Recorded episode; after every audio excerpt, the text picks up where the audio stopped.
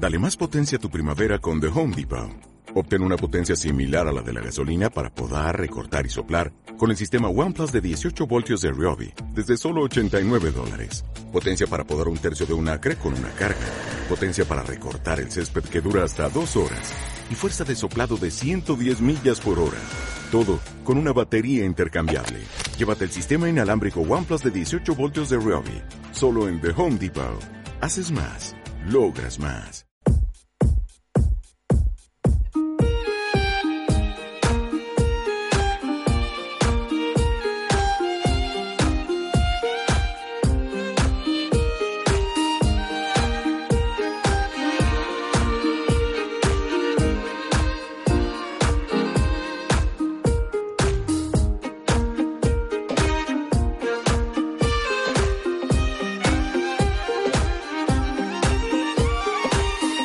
Son las 12 y 10 minutos del mediodía. En nuestra primera hora ya hemos eh, tenido la oportunidad de conocer y además lo hemos hecho in situ la gestión que Basalán realiza en el vivero de Martinzune, que os decíamos, eh, yo creo que esa definición de el arca de Noé de la diversidad de Vizcaya le va que ni al pelo. Bueno, pero además de esas labores, de esos servicios de protección, de conservación de nuestra biodiversidad y de desarrollo de proyectos de I+D relativos a la mejora genética forestal, esta sociedad pública foral desarrolla también otras tareas que vamos a conocer durante nuestra conversación con Lucía Isla, directora general de Agricultura de la Diputación Foral de Vizcaya, que además ha tenido la deferencia de acercarse hasta nuestros eh, estudios. ¿Qué tal, Lucía Guardión? Nuestra compañera Lucía se ha ido hasta Martinzune. Lucía Isla se viene hasta los estudios. Esto es un ir, un ir y venir para tratar de conocer en este programa especial, en este Euskadio y Magazine especial, todas las tareas, porque el servicio, el catálogo de servicios de Basalán es mucho más amplio de lo que nos podemos imaginar, Lucía. Sí, así es. Eh, Basalán es una sociedad pública foral que depende del Departamento de Sostenibilidad y Medio Natural y hace, realiza muchísimos trabajos en el territorio histórico de Vizcaya. Igual es más conocido por una serie de cuestiones, pero trabaja mm, muchísimo y hace muchas labores. Exacto. Además, no es una labor, por ejemplo, estacional, no. Todo el año tienen tareas para. y todo el año a tope. Es un non-stop, efectivamente. ¿Qué plantilla? ¿Cuántas personas pueden integrar a día de hoy la plantilla? Alrededor de unas 104 personas, entre personal administrativo, técnico, operarios, capataces superamos el, el centenar. ¿Y trabaja solo para el Departamento de Sostenibilidad y Medio Natural o tiene algunas acciones, algunas labores que van más allá? No, no solo trabaja para nuestro departamento. Aunque está escrito en nuestro departamento, trabaja para el resto de departamentos. Y seguro que lo, que os voy a contar, seguro que, eh, que lo veis. Eh, trabaja mucho para el, Departamento de Desarrollo Económico y Territorial, eh, el Plan de Viabilidad Invernal, los quitanieves, que es además mediáticamente siempre sale mucho el tema del hielo y de, y, y, de la nieve, ¿no? Tan importante para tener en orden nuestras carreteras, el mantenimiento de las carreteras forales, la limpieza en verano de las cunetas, ya sabemos además con todo lo que ha llovido o sea este que, año. que esas personas que vemos bajo un calor abrasador en algunos momentos, porque claro es lo que tiene hacer estas labores en, en verano, son, son los que personal de Bastalam. Y son los que luego están en los camiones, ¿no? Quitando la nieve, ¿no?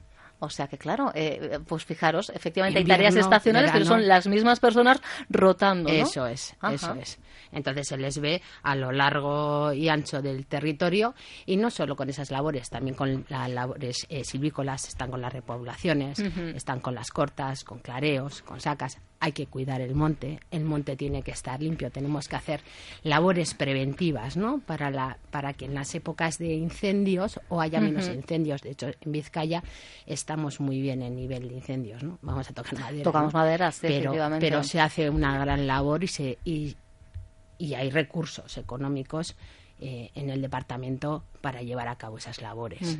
O sea que eh, ya hemos mencionado algunas, pero si hablamos de esas tareas de peso, las principales, eh, ¿cuáles diríamos que, son, Lucía?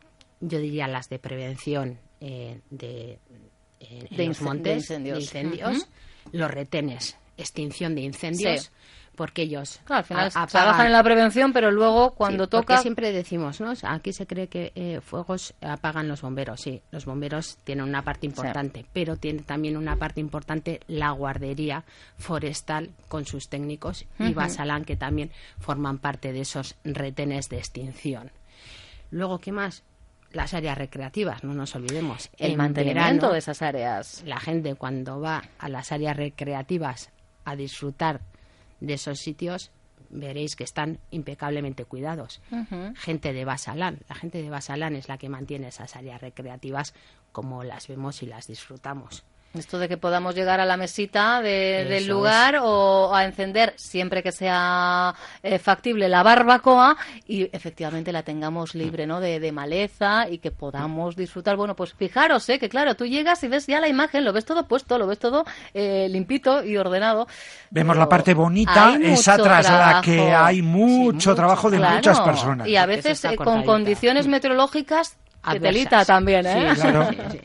y también a modo de, por ejemplo, se encargan del árbol de Guernica y, de los retoños del árbol de Guernica. con Kepa hemos estado charlando y, efectivamente, además, de Martín es que al final eh, lo que decíamos, ¿no? Eh, puede ser una labor más, pero tiene tanta, tanto peso, ¿no? Tanta simbología eh, y además lo que le decíamos al propio Kepa, ¿no? Teniendo en cuenta que además, bueno, pues hoy día hay retoños del árbol de Guernica en los más diferentes rincones del mundo. Y eso es gracias a ese trabajo que se está realizando, que no es sencillo, ojo, ¿eh? que las eh, bellotas, leíamos, se recogen allá por el mes de octubre, pero luego eh, hasta que germinan, pues pasa un periodo de siete años, o sea que... Muy larga. Claro, y hay, que, y hay que cuidar para que, claro, para que... Y mimar. Y mimar, sí, aquí hay mucho de, mimo. Esto de hablar a las plantas no es broma, ¿eh? Estas cosas no, no es literatura barata, no, no, hay que, hay que mimar hay que cuidar, hay que hablarles hay que con cariño. El territorio. exacto, exacto. Eh, por cierto, que al hilo de lo que estamos hablando de, esa labor de prevención que se realiza desde Basalán, eh, pues teniendo en cuenta que ahora llega el verano y que a priori, como bien decía Lucía, tocamos madera y, lo que haga falta, cruzamos todos los dedos.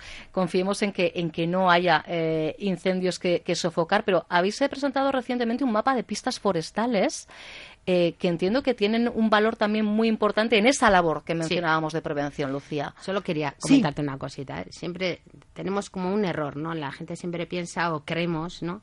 Que en verano es donde se produce la época de más incendios asociamos, ¿no? Sí, asociamos con que es en verano, ¿no? Pues porque se ve también sí, por, mediáticamente, ves en otros sitios. A, priori eh, está todo más seco. La etapa es entre octubre y abril, que es cuando se produce la parada vegetativa. Mm. Es donde más riesgo tenemos de incendios. No quiere decir que no, pero, ¿eh? pero el riesgo entre octubre y abril. Octubre y abril. Es curioso, fíjate, yo al hilo de lo que dice eh, eh, Lucía, no, no, no, para nada. porque pero, además el dato es interesante y seguramente a más de uno de quienes nos estén escuchando ahora les llama la atención que sea precisamente esta época. Quizá aquí los medios de comunicación yo creo que tenemos parte de la responsabilidad, bueno, y en este caso porque toca cubrir lamentablemente graves incendios en este tipo de, épocas, ¿no? En la época estival y nos hemos quedado con, con esa referencia. Eso es, pero es verdad que yo recuerdo que me comentaban cuando nieva eh, la, tierra, eh, lo que queda debajo, es, se queda seco y efectivamente cualquier chispita Cuanto eh, más nos, nos, monta ahí un... En esos meses. Lo que se aprende. Nunca te acostarás. efectivamente, efectivamente. Pero te mencionaba yo ese mapa de, de pistas forestales, insisto, es parte de esa labor, de esa gestión de prevención que realizáis desde el departamento. que tenemos que continuamente tenemos que ir trabajando y mejorando. ¿no? Hmm. O sea, la prevención es durante todo el año y todo todos aquellos trabajos que hagamos que sean para mejorar. Nosotros tenemos un convenio con la Asociación eh, de Forestalistas de Vizcaya, con los que tenemos muy buena relación. Entonces vimos, bueno, pues este año vamos a estudiar, vamos a hacer un, mapeo, vamos a ver cómo está la red de, de pistas.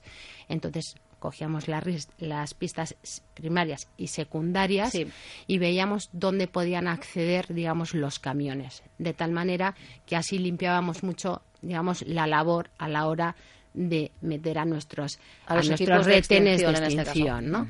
Y saber qué camiones pueden entrar y qué no según el, el, tamaño de la pista, ¿no? Claro, Entonces, facilitar. Y iremos así, pues mejorando pues con puntos de agua, con más historias. O sea, siempre hay algo que mejorar. Eh, decíamos, es verdad que mm, podemos estar satisfechos porque ese trabajo, al final, eh, es verdad que las condiciones meteorológicas también eh, eh, ayudan, favorecen o no en función de, del momento, pero en 2017 se registraban 34 incendios forestales en Vizcaya y fue la cifra más baja en la última década. e insistimos, sin esta labor que estamos hablando de prevención, los datos, los números seguramente serían algo diferentes al menos. Sí, sí, sí. Es, es importantísimo. Si no hay prevención, perderíamos muchísimo.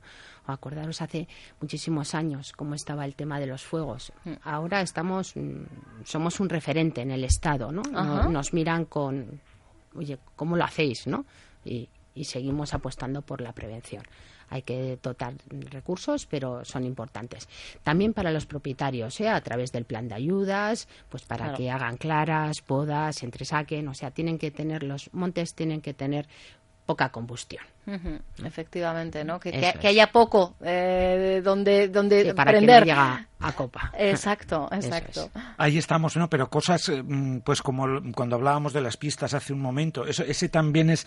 Mm, es otra cosa que creo muy clara, eh, que la gente conviene que sepa para que eh, conozca el trabajo que se hace también en este campo, en el de la prevención, ¿no? Eh, claro, porque luego dicen, bueno, pues cuando haya un incendio, pues ala, venga, mandamos los camiones, o cuando haya una incidencia, mandamos los camiones y ya está, pero no todos por, no por todos los sitios se puede acceder. Eso hay que ir trabajando día a día. Esto no es cuestión de en el incendio. que no, puedes improvisar. Cuando llega no puedes improvisar. No, no, no. Aquí no hay lugar a la improvisación. No debe eh, haber lugar a, la improvisación, efectivamente. Eso lo de, que nos lo dejen a nosotros, eh, al micrófono, para que nos aturullemos, se nos lengue la traba. Como le dije un día a un grupo de, niños, digo, a veces en la radio se nos lengua la traba. Y rápidamente me contestaron, que no, que se te traba la lengua. Digo, no, no, aquí se nos lengua la traba, creedme, cuando tratamos de, improvisar o cuando hay que eh, completar ciertos minutos. Bueno, pues estas son, es solo una de las actuaciones de emergencia, porque como bien decía Lucía, bueno, pues podemos hablar de fuego, pero podemos hablar de inundaciones, podemos hablar de mm. viento, y por no hablar de plagas, de las que enseguida vamos a entrar a hablar más al detalle, concretamente centrándonos en la vespa velutina que, que, nos trae de cabeza eh, últimamente, pero yo creo que porque no conocemos exactamente el verdadero riesgo o no, ¿verdad? Y luego el protocolo de actuación que en los dos últimos años... Y Basalan lo ha trabajado muy bien. Ha mejorado y mucho la retirada. De servicios um, Exacto. Y fijaros lo bien que lo están haciendo los técnicos y técnicas de Basalan, que el número de actuaciones de los bomberos pues ha disminuido en un grado mm, notable. ¿Eso qué implica? Pues que los bomberos tienen sus recursos para atender otro tipo de emergencias, que es lo que les corresponde, ¿verdad? O sea que al final, bueno, pues el trabajo de unos redunda en beneficio también de, del de los otros. Lucía Isla, directora general de Agricultura de la Diputación Foral de Vizcaya. Siempre es un placer tener un ratito para charlar contigo, así que hasta muy prontito. Es que recasco. Onda Vasca, la radio que cuenta.